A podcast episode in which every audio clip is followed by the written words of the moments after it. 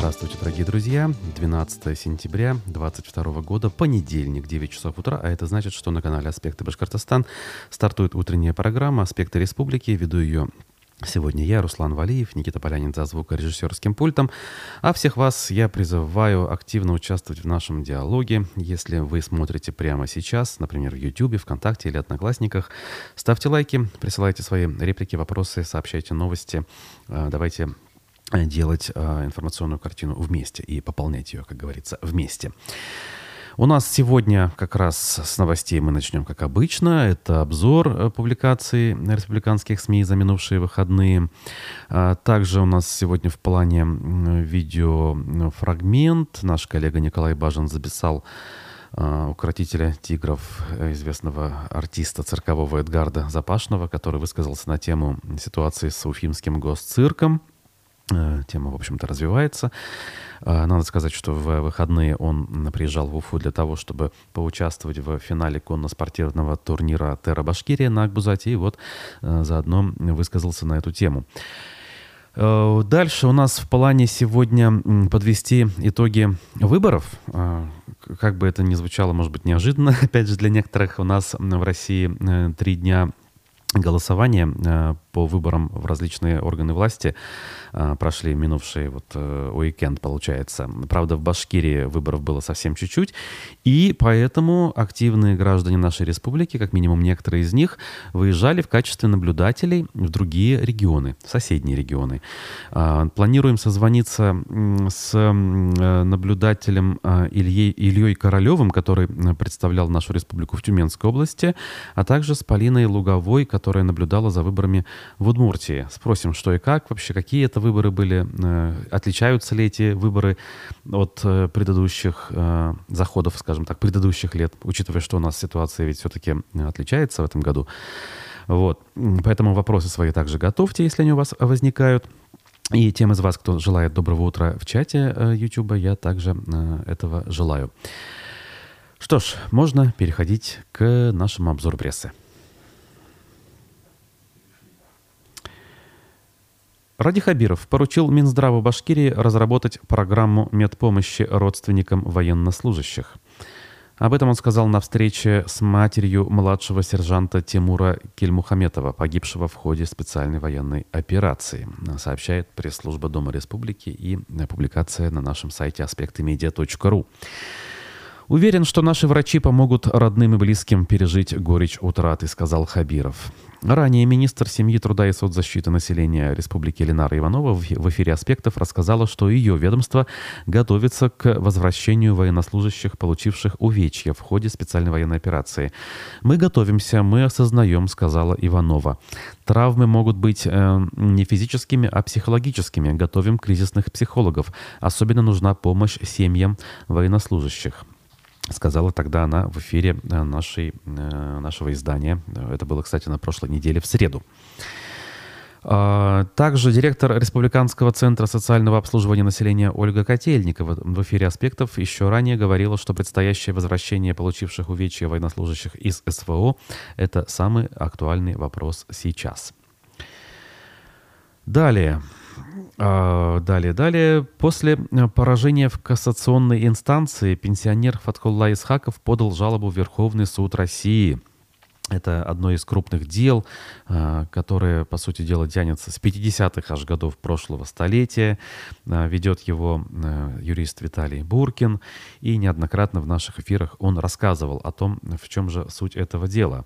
Так вот, в 1959 году Исхакова, которому тогда было 22 года, приговорили к 15 годам лишения свободы за нападение на трех женщин. Якобы он с ножом напал на девушку, ее подругу и мать. Спустя 13 лет осужденный за это Исхаков вышел на свободу и начал пытаться доказать, что он не совершал этого преступления.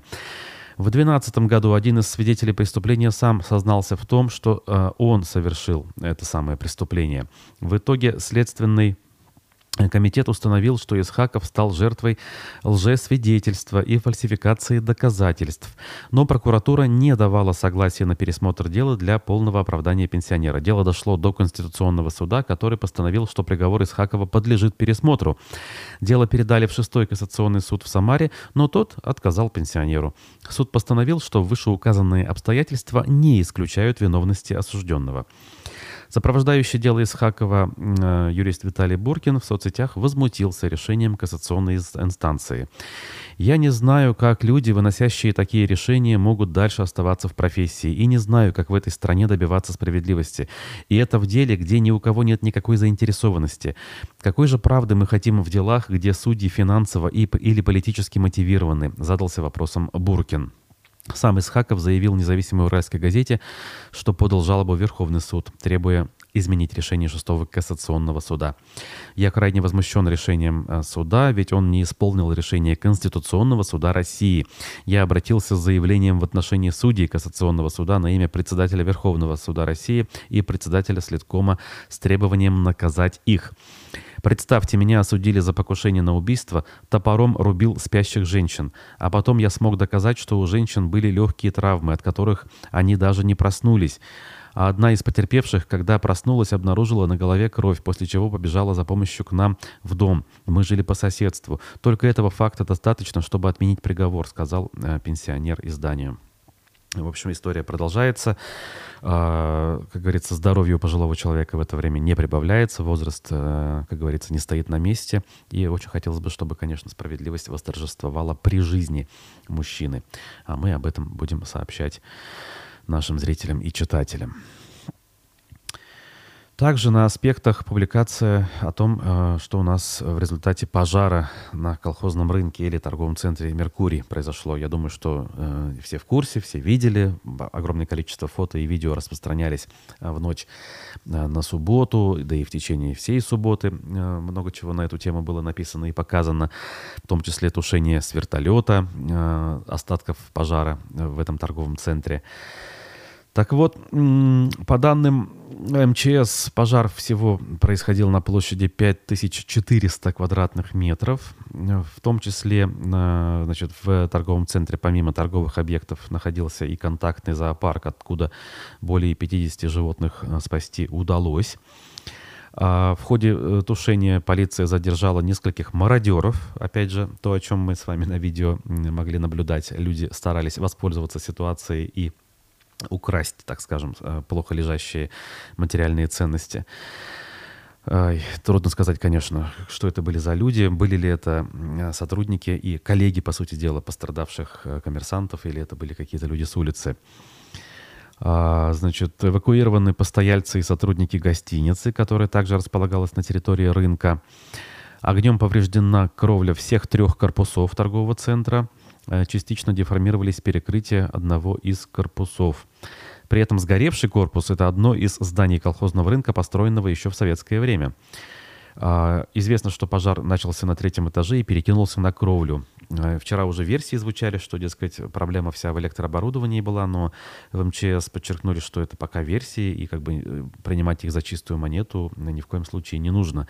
Ну и дальше, в продолжении темы, уфимцы наиболее любознательные, что ли, стали уже предполагать, а что дальше? А восстановится ли на этом месте известное торговое, скажем, помещение да, на всю э, республику, не только на город Уфу?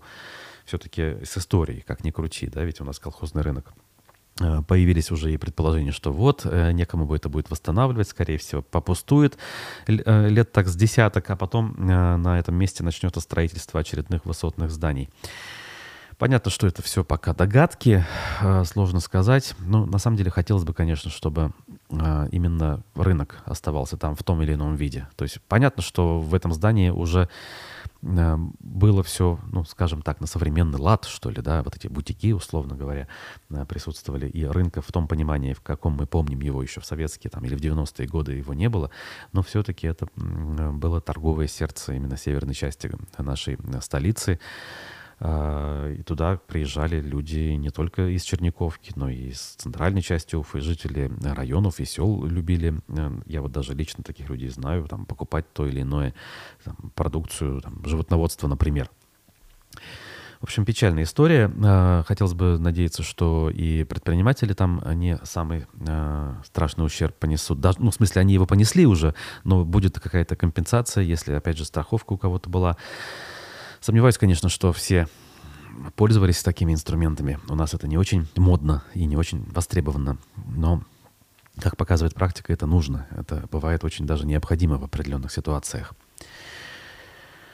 А мы дальше двигаемся, дальше двигаемся по новостям. И как раз-таки УФА-1 разбирает эту тему э, по колхозному рынку. Убитые геи, депутатские разборки. Какие скандалы гремели вокруг сгоревшего в Уфе колхозного рынка. Тут целый разбор. Э, с чего все начиналось, 50-е годы прошлого века, как это все было построено. А дальше э, перипетии скажем, судеб некоторых людей, которые становились во главе Э, этого торгового учреждения и, соответственно, как это все из рук в руки передавалось, в какое время и так далее. Э, депутаты Курултая тут э, с ними связаны, точнее, они же и были депутатами Курултая. В общем, останавливаться подробно я не буду, но если интересно, вы можете в публикации УФА-1 почерпнуть эту самую информацию. В принципе, любопытно. Далее. В Чешминском районе Башкирии хотят построить Евразийский музей кочевых цивилизаций. В последнее время э, из официальных источников, из уст Радия Хабирова, также об этом э, постоянно мы слышим. И вот э, публикация на эту тему в медиакор сети. Значит, э, мастер-план музея должен быть сформирован до конца этого года, а в 2023 году на площадке будущего комплекса откроют современный визит-центр уже. А, предполагается, что музей будет построен рядом с мавзолеем Турахана, археологическим памятником XIV века недалеко от деревни Нижняя Тима. При этом доподлинно неизвестно, кем именно был Турахан. Кто-то утверждает, что это прямой потомок Чингисхана, обосновавшийся на башкирских землях, кто-то считает его братом хана Басмана, местного правителя времен Нагайской Орды. Мы предполагаем, что Башкортостан был административным центром тех государств, которые существовали на нашей земле. Великое Золотоордынское ханство, каганаты, иные государственные образования. Если при этом мы докажем причастность к нашей республике Тамерлана, что пока не подтверждено, это будет настоящий научный прорыв, говорил Ради Хабиров. Строительство музея глава республики впервые анонсировал летом на открытии музея «Шульгантаж», заявив, что это будет ансамбль исторических архитектурных объектов, дополненных экспозиционными павильонами и лабораториями. По его словам, строительство займет от 5 до 10 лет. Хабиров подчеркнул, что мастер-план Евразийского музея кочевых цивилизаций необходимо сформировать до конца 2022 года. Это позволит определить приоритетные направления развития, прилегающие к мавзолею территории, подготовить график строительно-монтажных работ, а также привлечь инвесторов, ремесленников, научные и общественные организации к участию в этом масштабном проекте. Очень важно на основе достоверных исторических документов и археологических исследований определить особенности создаваемого музея, до конца понять уникальность личности Турахана и начать разработку событийной программы на этой территории, отметил руководитель республики. А, значит, одним из первых крупных мероприятий в рамках проекта может стать международная научно-практическая конференция «Мажитовские чтения», посвященная памяти ученого-археолога, профессора, доктора исторических наук Нияза Мажитова. Она призвана популяризировать археологическое, историческое и культурное наследие народов Башкортостана. В 2022 году этот форум пройдет с 22 по 25 ноября. Глава Башкортостана предложил проводить его ежегодно. В общем, любопытная история. Э, мавзолей Торахана, кстати, в транспортном смысле находится очень близко к Уфе, э, буквально недалеко от Чешмов, а до Чешмов, сами знаете, тут 40 километров и час пути. Вот, и добраться до мавзолея легко, было, по крайней мере, сколько там, года четыре назад впервые я его посетил. На тот момент, конечно, зрелище было печальным в том смысле, что, э, ну, по-моему, табличка была, конечно, о том, что это памятник архитектуры, и все. Все это было неухоженно, более того, загажено, конечно же, нашими нерадивыми туристами или просто там или даже местными жителями, может быть. Вот, и э, напрашивалось э, участие, да, какое-то деятельное э, людей с тем, чтобы это все привести в божеский вид и э, сохранить для потомков. Э, местность такая, знаете, ближе к Степной, вокруг э, луга, деревьев практически нет. Открыто всем ветрам это место и вполне себе может стать туристической достопримечательностью, опять же, потому что ехать довольно-таки недалеко. Руслан нам пишет «Салям, Башкортостан».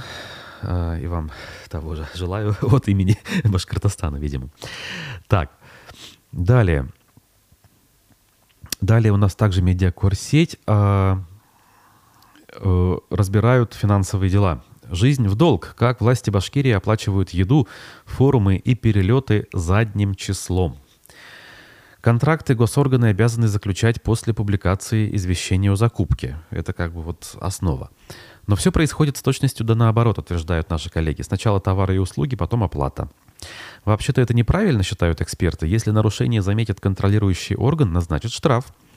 Схема, по которой государственные ведомства сначала договариваются с поставщиками, получают товары и услуги, а только потом с ними рассчитываются, может скрывать в себе различные тайны. Во-первых, может быть завышена цена контракта, закупка проводится без конкурентного отбора, с той компанией, которую уже заранее выбрал заказчик. Во-вторых, как проверить, какой объем был фактически поставлен на мероприятие, если все уже съели две недели назад. Логическая последовательность проведения сделки, как выяснил медиакорсеть, чаще всего нарушается при выполнении праздничных и статусно-деловых мероприятий. Это различные массовые мероприятия, форумы и путешествия чиновников, в том числе и заграничные. Применение такой практики заметили еще в мае, пишут наши коллеги. Тогда правительственная делегация республики отправилась в деловую поездку по маршруту Уфа-Нукус, Самарканд, Ташкент, Уфа. Сам перелет, который обошелся бюджету в 20 миллионов рублей, состоялся 16 мая, а итоги конкурса подвели только 18 мая. Таким образом, власти, вероятно, договорились с авиаперевозчиком, что сначала воспользуются его услугами, а расплатятся потом. Формально это выглядело э, немного странно, но ситуацию можно было списать на то, что визит был запланирован недостаточно точно. А, я тоже обратил внимание на перелет в Узбекистан, что договор был заключен только после оказания услуг, говорит экономист Всеволод Спивак. Обратите внимание, что в актах выполненных работ не указаны даты перелета. Я думаю, это сделано специально, так как в моем понимании работы не могут быть выполнены и акт не может быть подписан раньше заключения договора. Возможно, есть исключения для экстренных чрезвычайных работ, но оформление таким образом плановых закупок противоречит логике, считает он. А дальше. Сразу после отмены коронавирусных ограничений в Башкирии возобновили массовые мероприятия, напоминает нам издание. В текущем году их провели достаточно много. Например, со 2 по 4 июня в Сибае прошел 4 Всероссийский инвест Сабантуй за Уралье-22. Для транспортного обслуживания гостей республиканский Минтранс заказывал автобусы большого, среднего и малого класса. Сообщение о закупке у единственного поставщика опубликовали только 18 июля, через две недели после окончания форума. Контракт стоимостью почти 3 миллиона 200 тысяч рублей заключили лишь 22 июля. Судя по всему, исполнитель ГУП «Башавтотранс» перевозил гостей по устным договоренностям. Ну а потом, спустя много дней после мероприятия, с ним расплатились. 22 августа другое ведомство, республиканский Минторг, опубликовало извещение о закупке у единственного поставщика услуг по организации питания участников мероприятия открытия Международного года фундаментальных наук в интересах устойчивого развития. Поставщик, э, к слову, часто фигурирующий в госконтрактах ООО «Туратау Сервис», должен был провести в деревне Иргизлы кофе-брейки, обеды и ужины для 320 человек, а также официальный ужин от имени главы Башкирии на 20 гостей. Мероприятие прошло 9 и 10 июля, однако контракт заключили лишь 22 августа. То есть исполнитель накормил гостей на 5 миллионов рублей в долг, делает вывод издание «Медиакорсеть». И еще целый ряд примеров э, на этот счет тут наши коллеги приводят и задается вопросом, почему так происходит. И, э, в общем, лично у меня на это, конечно, ответа нет. Хотелось бы э, понять, а почему нельзя все это заранее э, сделать так, чтобы комар носа не подточил. Действительно. Тем более, что такие мероприятия, надо предполагать, планируются более-менее заранее. Да? То есть это не так, что сегодня решили, а давайте проведем что-нибудь и собрались на выходные. Нет же, это же мероприятия, связанные с приездом гостей из других регионов и даже стран иногда. Плюс программа деловая готовится на такие вещи, э, контракты, которые будут подписываться заранее, обсуждаются. Ну, в общем, это не должно являться сюрпризом, насколько я могу э, судить. Так. Дальше двигаемся, друзья. А, значит, по поводу улицы Октябрьской революции уж много раз мы говорили, и у наших гостей и спикеров спрашивали, а что вы там думаете, и у мэрии, и у республиканских властей. Помним мы, что должны сделать ее частично пешеходной, все-таки частично, а не полностью, а, к 2024 году, приведя в порядок не только саму улицу, но и сооружение вокруг нее, вдоль нее.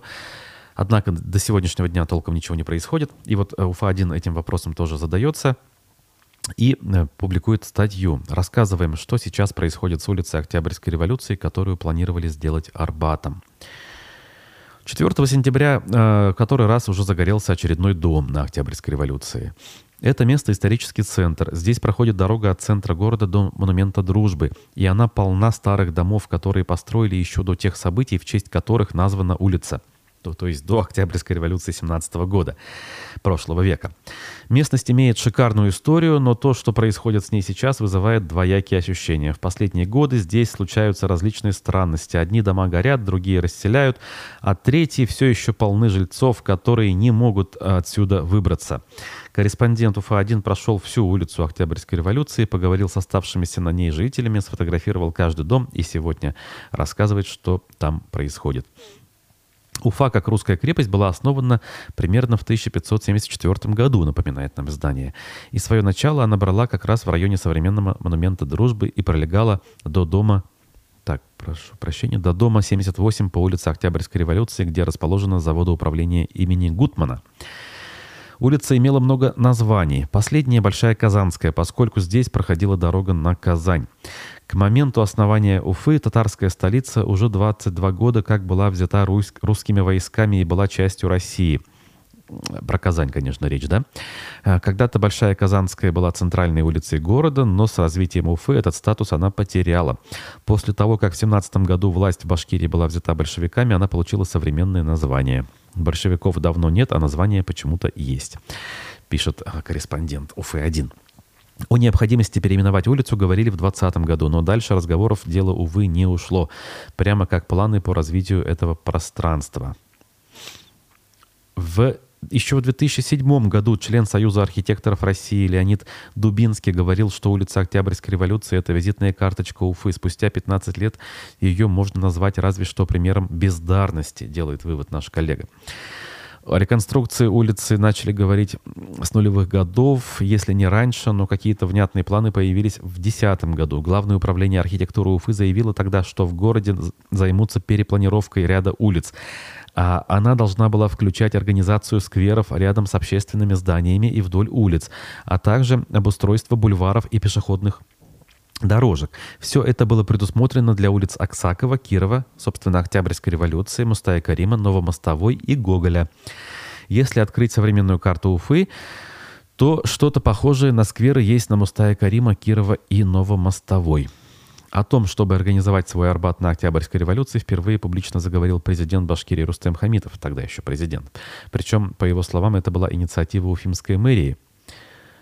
Далее цитата. «Предлагают в мэрии вариант улицу Октябрьской революции, отремонтировать старые дома, выправить фундаменты, открыть магазинчики», писал в 2011 году еще в своем блоге э, тогдашний президент республики Рустем Хамитов. Я напомню, что в 10-13 годах он был активным пользователем живого журнала и общался с жителями республики, с некоторыми лично и встречался, и даже на работу некоторых принимал э, к себе в Белый дом.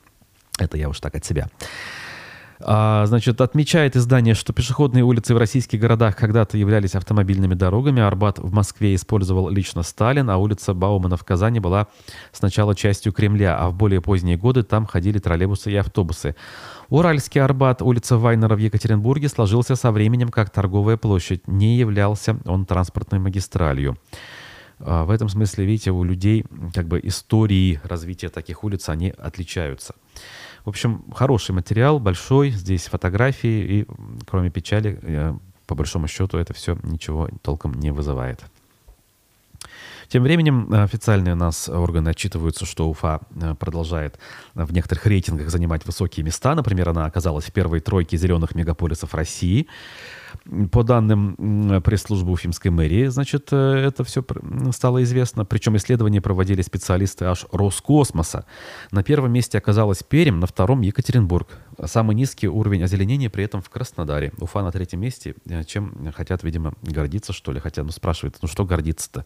Ну, это же заслуги совершенно других поколений и заслуги даже, наверное, не того, что у нас много зелени высажено, а того, что вот география такая у города, и огромные площади включены в э, муниципалитет город Уфа, и эти э, леса, по сути дела, находящиеся за реками, де-факто городом не являются. Де юра, да, и поэтому в расчет они входят, но фактически это же все-таки лес, реально лес, который находится за городом.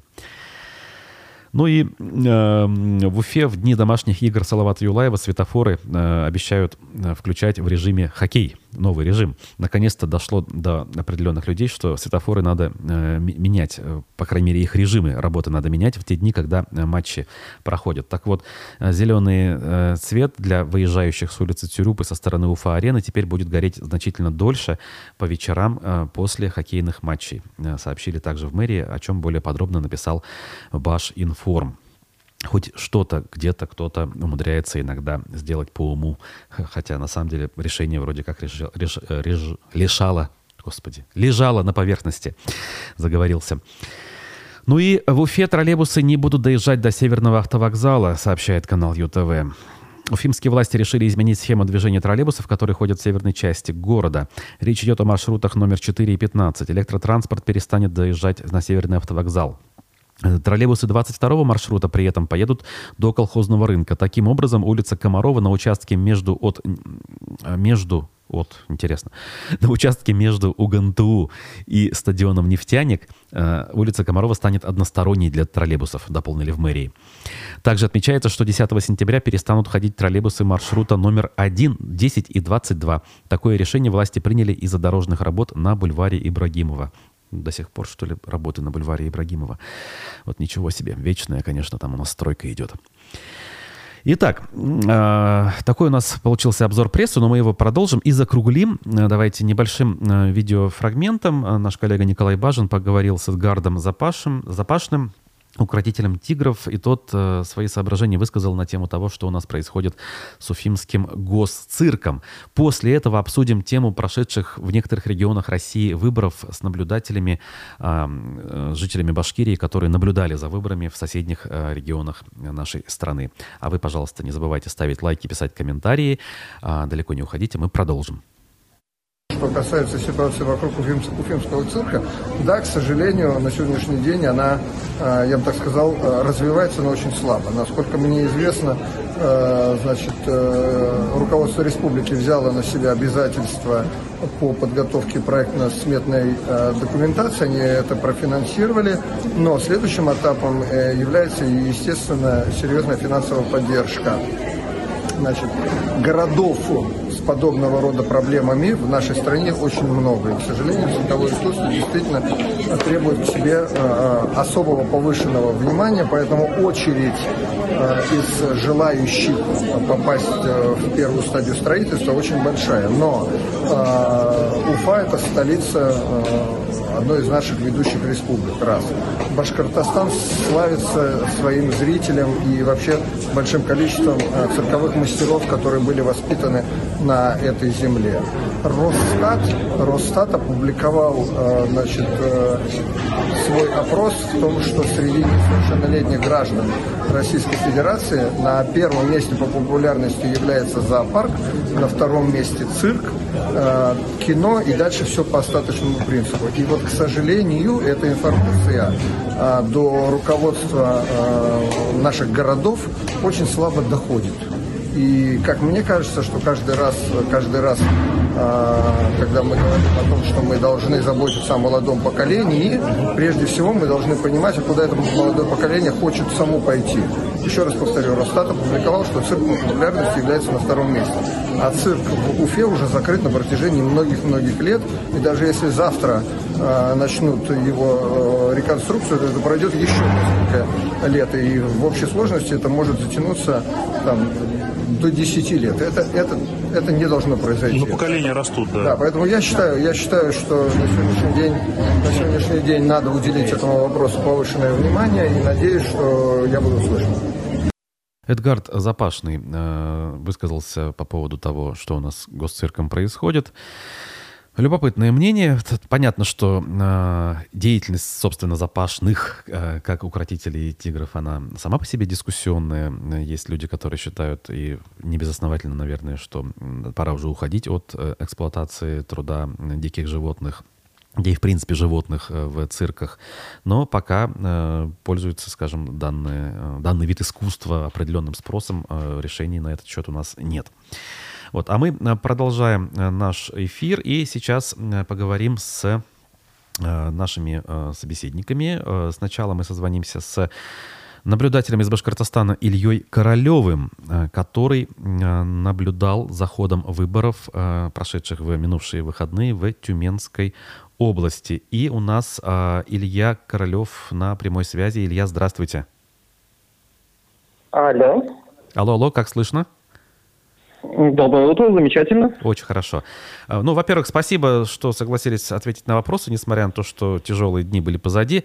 А, у нас тут в Башкирии-то о выборах почти никто ничего не говорил, потому что у нас очень, скажем так, ограниченное количество мест, где эти выборы сейчас проходят. Поэтому давайте-ка с самого начала. А, вы в Тюменской области где именно наблюдали за выборами? Я наблюдал, получается, в достаточно небольшой деревне, названием Нижние Тавды. Это буквально 150 километров от Тюмени. Ага.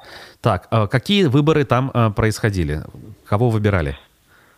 Там были муниципальные, я бы сказал, до выборы. То есть там один, э, как я понял, депутат вот, снял полномочия и, получается, до выбирали буквально там одного. Вот. И на самих выборах было там всего два кандидата. Ага. То есть только муниципальные выборы. А вы представляли э, какую-то партию или как э, просто наблюдатель общественный? Вот, к сожалению, вот э, общественных наблюдателей там вообще не было. То есть я был от КПРФ. Ага. Вот. Но, получается, я просто написал всем партиям. Вот, ну, я просто узнал, что выборы будут в Тюменской области, и захотел стать наблюдателем. Просто я в прошлом году вот, я был наблюдателем. Я написал всем партиям, но мне ответили только вот из коммунистической, поэтому я вот с ними и наблюдал. Так, любопытно. Но э, у вас вообще это первый опыт наблюдения за пределами Республики Башкортостан? Или был? Да. Ну, я просто переехал в Тюменскую область буквально вот два месяца назад. Ну, поэтому... А, вот как. То есть вы там уже и живете. Ну и какие впечатления, скажем так, похоже это на то, что у нас происходило, или как-то отличается, какие-то свои нюансы есть? Вот, а на самом деле, вот на том участке, который был, опять же, в Уфе, я все буду сравнивать с своим первым наблюдением, естественно. Вот, э, комиссия была также приветлива, также как бы на все отзывалась.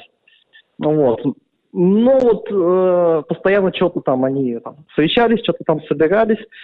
Вот. Но я как понял, там преимущество было у другого кандидата достаточно сильно, поэтому они особо ничего наглого это и не пытались сделать. То есть им это не нужно было. Но, тем не менее, вот э, с, э, с надомниками там опять же была интересная история. В том плане, что реестр был без подписей, без э, даты принятия заявок, на что обратил внимание другой наблюдатель. И они там быстро-быстро там его доделали как нужно. И самое интересное, там изначально было 40 человек, вот, потом осталось 35 после переделки, что как бы уже странновато. Вот. Потом, э, естественно, мы ездили вместе с ними, и в итоге, вот, представьте, из 40 человек по факту проголосовало только 19. Mm-hmm. Причем вот я ездил сам только с утра, там большинство, да, ждали, то есть на всякие инвалиды были, ну, такие как бы активные, то есть они ждали. То, то вот после обеда там ездил э, мой коллега, вот там некоторые просто дверь не открывали, потому что а вы кто такие, мы вас не знаем. Ага. Ну, не будем. Ясно. А в пределах участка как вообще явка вот реальная, на ваш э, взгляд, какова была?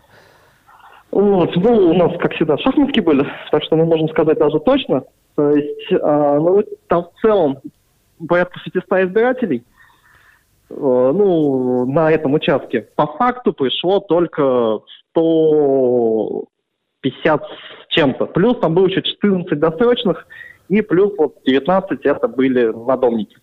А есть, ну, достаточно маленькая явка. Маленькая, то есть в пределах 20 буквально процентов, да, или чуть больше? Что-то я не, не могу. Ну, вот мы точно так э, считали, там, 25 процентов по факту. Ага. Так, а, а результат в итоге какой? То есть вы говорите два кандидата, они партии не представляли, это были обычные жители, так? Вот, нет, нет, нет, там это представители партии а. были, то есть а, тут же можно называть партии, да? Конечно, конечно. Вот это, то есть, получается, это был один кандидат от э, «Единой России», местный, который там владелец местного спорткомплекса. И второй кандидат это э, от коммунистов из э, Тюмени, получается. И вот когда я ходил по надому, то есть там народ достаточно патриотичный, и поэтому видит то, что о, наш человек, мы голосуем, естественно, за него. Вот. Но тем не менее, получается, там по голосам 50 э, человек было, ну, плюс-минус за вот, представителей коммунистической партии и 150, ой, не 150, э, порядка 100, ну, 30 плюс-минус, опять же, э, было за представителей вот Единой России. Ага, и он победил, получается, в итоге все-таки. Да, да, причем, ну, мы следили полностью за процедурой подсчета, полностью все проверили на домной книге, но и сам мы все время присутствовали, ну, то есть кто-то из нас присутствовал на участке. Вот. И ну, нарушений именно в этой части подсчета и каких-то вот манипуляций с надомной книгой мы не заметили. То есть я уверен, что просто кандидат в России был уверен в своей, так сказать, преимуществе, поэтому нет, ничего и особо не предпринимали чего-то совсем мутного. Ага, ну то есть вполне себе нормальная, честная победа, и тут сомнений нет никаких у вас, так? Да, да, то есть, например, в Уфе, когда вот в прошлый раз я наблюдал, там Турневка была, там вот прям явно был в один из дней, там сильные расхождения были с тем, что отдали вот, э, на сайт, и тем, что было у меня по шахматке. И в итоге на подсчете это выявилось, и один сейф-пакет мы просто аннулировали, потому что там было э, на 100 больше бюллетеней. Да. А здесь как бы все спокойно, то есть здесь никаких вот, Угу. Интересно. А, и а, вы с кем, говорите, в связке, кстати, работали? Вот мы, а, говорите, это кто такие мы? Вот, а, ну, так как я был вот, э, представителем, наблюдателем от коммунистической партии, а, извиняюсь, заботался от коммунистической партии, то, естественно, был а, доверенное лицо а, кандидата, который, ну, по факту был наблюдателем, и, получается, был сам кандидат. Ну, также и кандидат от Единой России тоже там был, как и наблюдатель, но как бы внимательно все смотрели только мы. Угу, угу. Понял вас. Э, ну, э, в целом получается впечатление относительно благоприятное. То есть э, возмущений каких-то, как это иногда у нас бывает в России, у вас на сей раз нет. Более-менее все норм. Ну, я бы сказал, что я увидел относительно вот, честный выбор. То есть вот единственное, на домике немножко так испортили впечатление, но я так понял, это повсеместная практика, надо просто ездить с выездными комиссиями, тогда уже риска ну, меньше. Там что-то неправильно сделают, так скажем. Угу. Понял вас. Ну что ж, э, благодарю вас за э, информацию, за то, что вышли на связь. Я напомню, что Илья Королев, уроженец Башкортостана, ныне проживает в Тюменской области и там наблюдал за ходом местных муниципальных выборов. Еще раз вам спасибо и до свидания. Так, а, мы, соответственно, двигаемся далее. Для этого мы э, сейчас созвонимся с еще одной нашей собеседницей а, Полина Луговая а, наблюдала за ходом выборов в Удмуртии. Поближе, скажем так, к нашей республике это все происходило. Так, мы должны сейчас телефон набрать. Ага, и с ней созвониться. Так, э, тут, кстати, Пока мы созваниваемся, прочитаю комментарии в YouTube. Инна Даутова пишет, насчет деревьев Нефтекамский Мавлиев посадил туи на месте памятника революции. В итоге памятник смотрит в окна кафе, а туи все больные и ржавые. Это, видимо, в продолжении разговора, э, который мы вели в ходе обзора прессы. Так, а что у нас тут? Э, ага, сбросилось, пишет нам Сейчас мы еще раз повторим звоночек, и я думаю, что должно все пойти нормально. Так. Да, да, да, да, звоним. А, Полина у нас вроде как на прямой связи. Здравствуйте, Полина. Да, здравствуйте. Итак, а, в Удмуртии вы наблюдали за ходом выборов. Во-первых, где именно вы наблюдали? Во-вторых, какие выборы там происходили? А, ну, мы наблюдали в Машкинском районе, в селах в основном. Угу. Вот. И выборы здесь были э, местного главы республики, так, серьезный выбор. А, ага. а, и, э, честное слово, не помню, каких-то депутатов.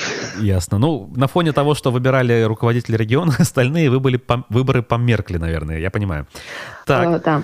и э, как вообще ситуация с выборами главы региона?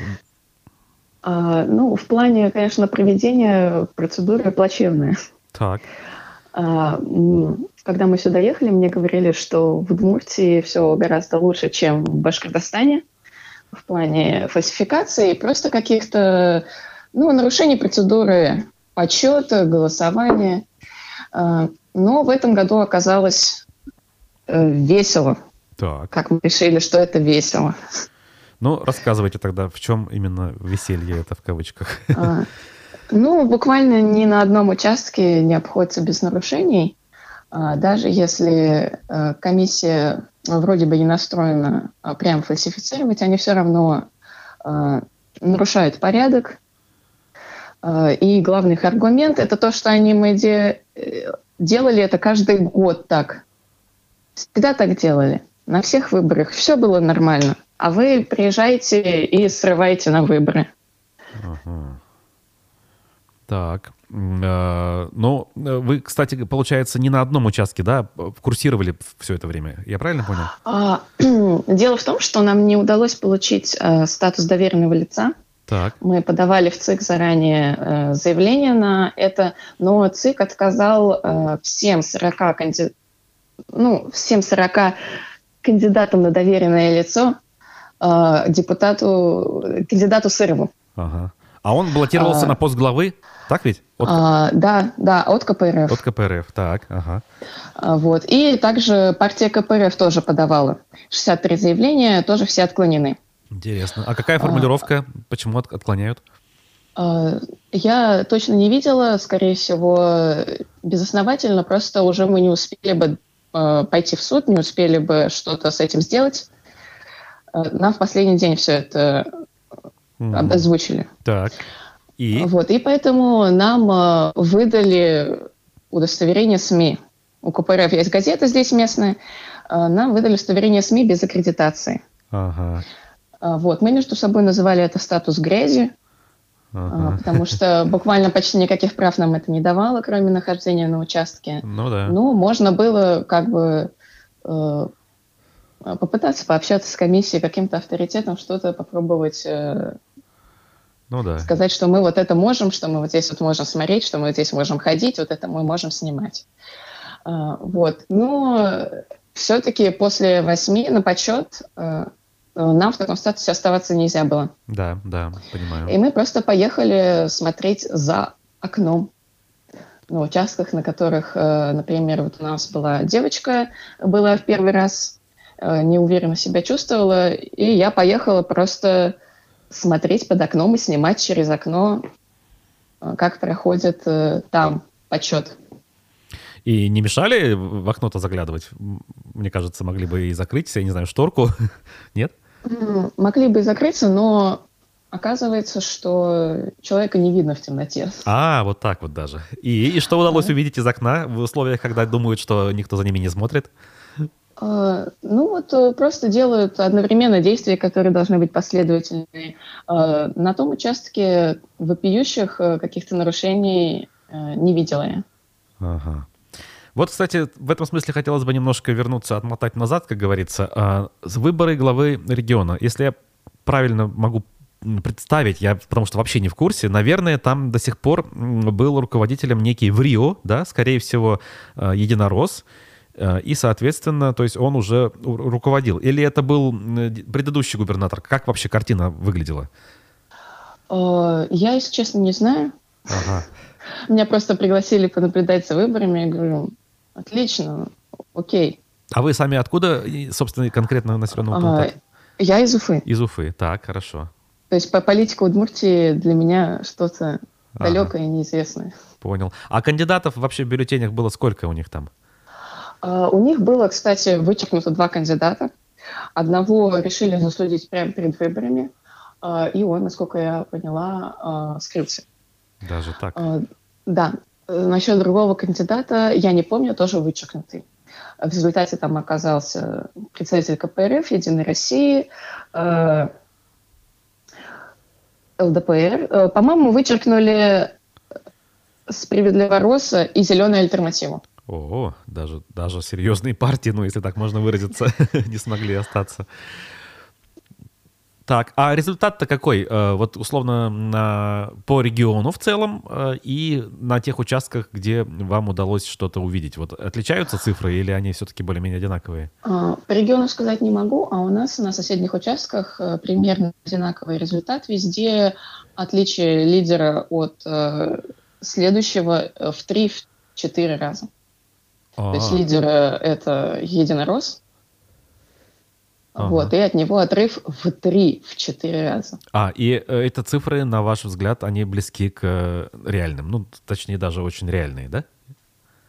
А, Ну, возможно, действительно большой процент из этих голосов это реальные голоса избирателей, потому что село а, буквально это пенсионеры приходят, они не знают никого, кроме вот этого единоросса, Так. просто никого больше не знают. Ну да, я а или понимаю. они прям, когда им выдают бюллетени, они спрашивают что-то вроде «Сынок, за кого голосовать-то?» Э, Ну да. Вот. Буквально не понимают, что они могут идти в кабинку, поставить куда угодно галочку. Ага. А явка-то в итоге, опять же, по тем участкам, где ну, у вас данные о том, что более-менее все хорошо, какая явка? В процентах А, или, ну, примерно? Более-менее всё хорошо. Ну, явка высокая. А, Причем странно, на моем участке самая высокая явка была в пятницу а, с большим отрывом. Всех Ага. согнали в пятницу, не стали ждать воскресенье. А, И очень, конечно, на всех участках активно вели статистику еще. Мы вот такой вот первый раз увидели, а, вели статистику по возрастам а, и по полам. Э, Никто как голосует, ну, это невозможно, ну, э, теоретически узнать, а просто явку. Ага. Статистика явки по возрастам и полам. То есть сами члены комиссии вот эту статистику вели? Да, сидели и все время считали. Э, Мы не знаем для чего. А, ну, видимо, кто-то поручил, как минимум. А для чего? Ну, поручили, да.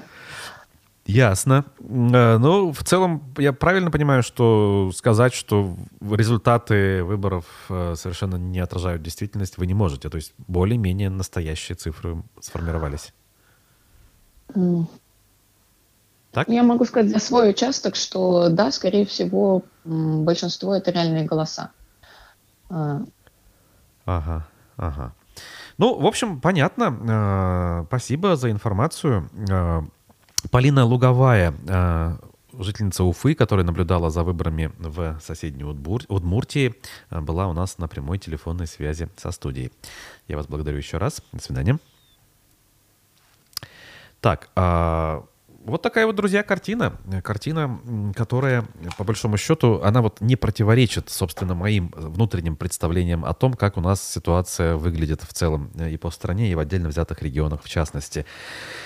То есть э, в условиях, когда реальной конкуренции на выборах нет, а, побеждают, действительно, э, реально побеждают кандидаты, представляющие э, действующую власть или там партию власти, как угодно можно называть, да, Единую Россию.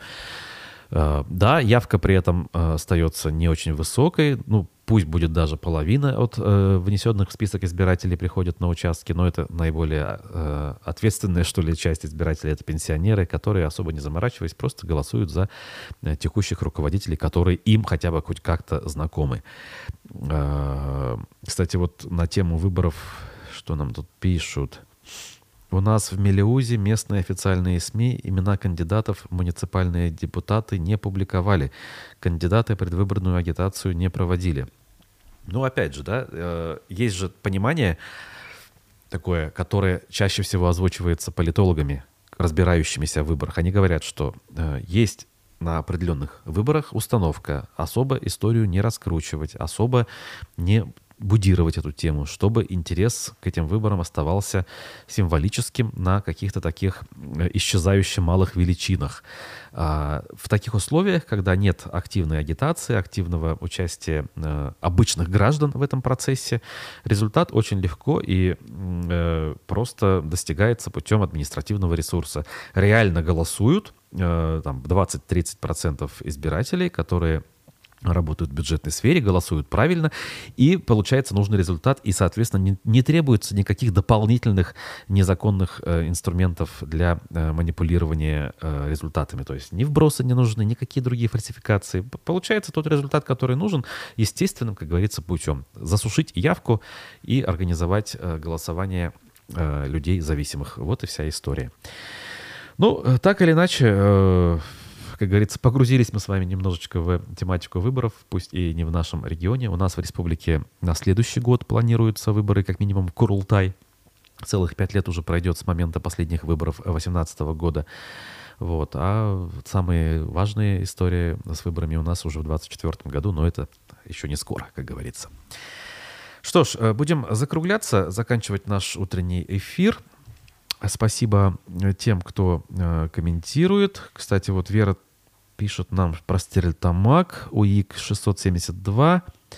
Ввели новые, на полтора метра не подпускали наблюдателей к столам членов, наклеили на пол ленту, объясняют это пандемией. Ну, видите, да, э, сама управство и э, инициатива снизу, скажем так, хотя никакой пандемии сейчас официально нет, и никакие эти ограничения, конечно же, не действуют. Просто-напросто э, облегчают себе жизнь даже если они там а, а, активно и явно не фальсифицировали эти самые выборы, просто так им комфортнее, чтобы наблюдатели рядом глаз не мозолили.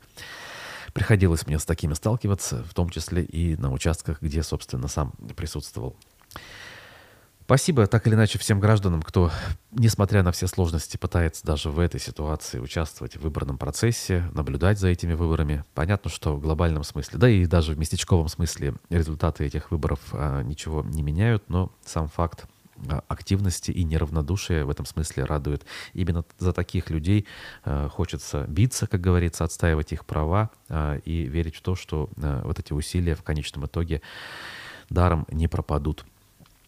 Поэтому тем, кто остается в этих, в этих условиях сидеть на диване, и еще и сидя на диване э, умудряются критиковать активных граждан, высмеивать их за то, что они типа э, пытаются толочь воду в ступе, и все это бесполезно.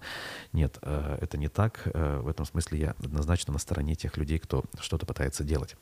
Спасибо вам и тем, кто нас смотрел, также спасибо. Увидимся в эфирах э, после, а пока хорошего дня, хорошей трудовой недели. До свидания.